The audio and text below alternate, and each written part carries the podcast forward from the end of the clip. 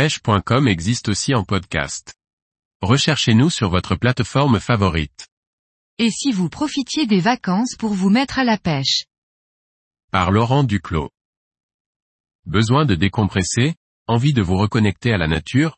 Profitez de la période estivale pour découvrir le plaisir de pêcher. Pourquoi, comment, avec quel matériel voyons tout cela ensemble? La pêche de loisir est une pratique très répandue sur le territoire, que ce soit en mer ou en eau douce.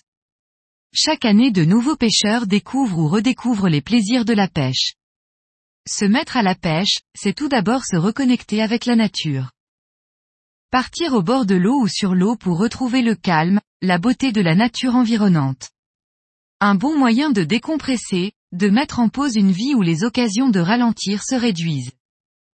Une fois la décision prise de devenir pêcheur occasionnel, ou régulier, il faut avant tout vous renseigner sur la réglementation de la pêche de loisir. Que vous vouliez pêcher en mer ou en eau douce, il existe des réglementations particulières, comme la nécessité de prendre un permis pour l'eau douce contrairement à la pratique en mer. De plus, en eau douce, il y a aussi des périodes d'ouverture et de fermeture de la pêche selon les endroits, les techniques employées et les espèces de poissons pêchés. Si vous souhaitez pêcher en eau douce, vous pouvez vous renseigner sur le site de la Fédération nationale de la pêche en France, FNPF. Pour les futurs amateurs de pêche en mer, il est préférable de jeter un œil aux tailles légales de capture et de connaître les espèces protégées selon vos lieux de pêche. Les techniques de pêche ont évolué avec le temps et aujourd'hui l'image du pêcheur assis sur une berge avec une canne en bambou est loin de ce qui peut se faire en matière de pêche et de matériel.